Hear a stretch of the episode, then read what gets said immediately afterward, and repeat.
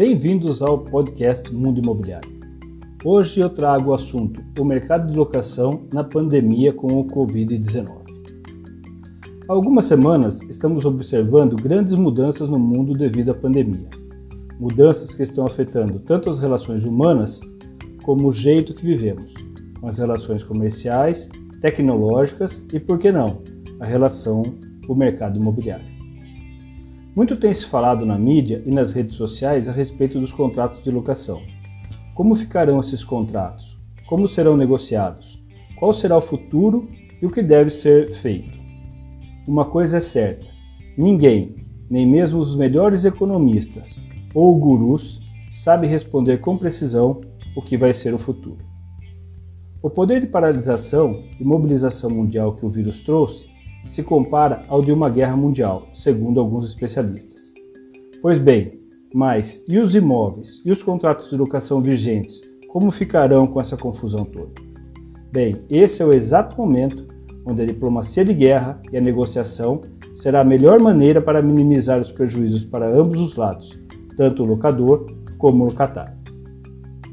Recentemente, o mercado de locação correu um grande risco com a aprovação da PL 1179 de 2020, que previa o congelamento de todos os contratos de locação até outubro de 2020.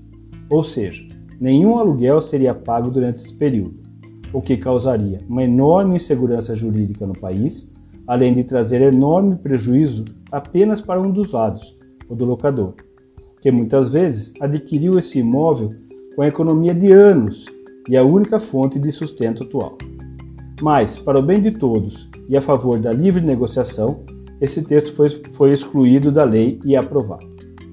Bem, e como ficam os aluguéis nesse momento?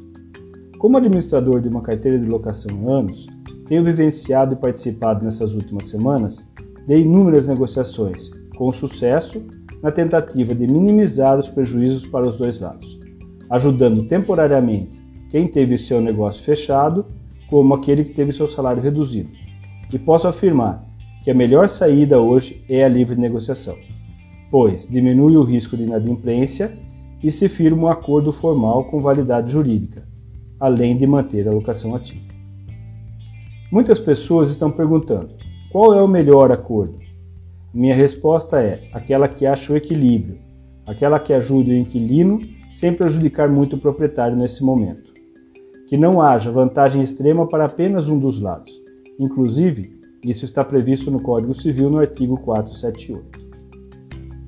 Vale lembrar também que o contrato de locação deve ser sempre cumprido, ou seja, não pode apenas e não deve o inquilino simplesmente, devido à pandemia, deixar de pagar o aluguel.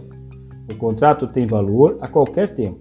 Assim, ele passará a ficar inadimplente, correndo a quebra de cláusulas contratuais e suas custas adicionais, como honorários, advocatícios, juros e multa contratual.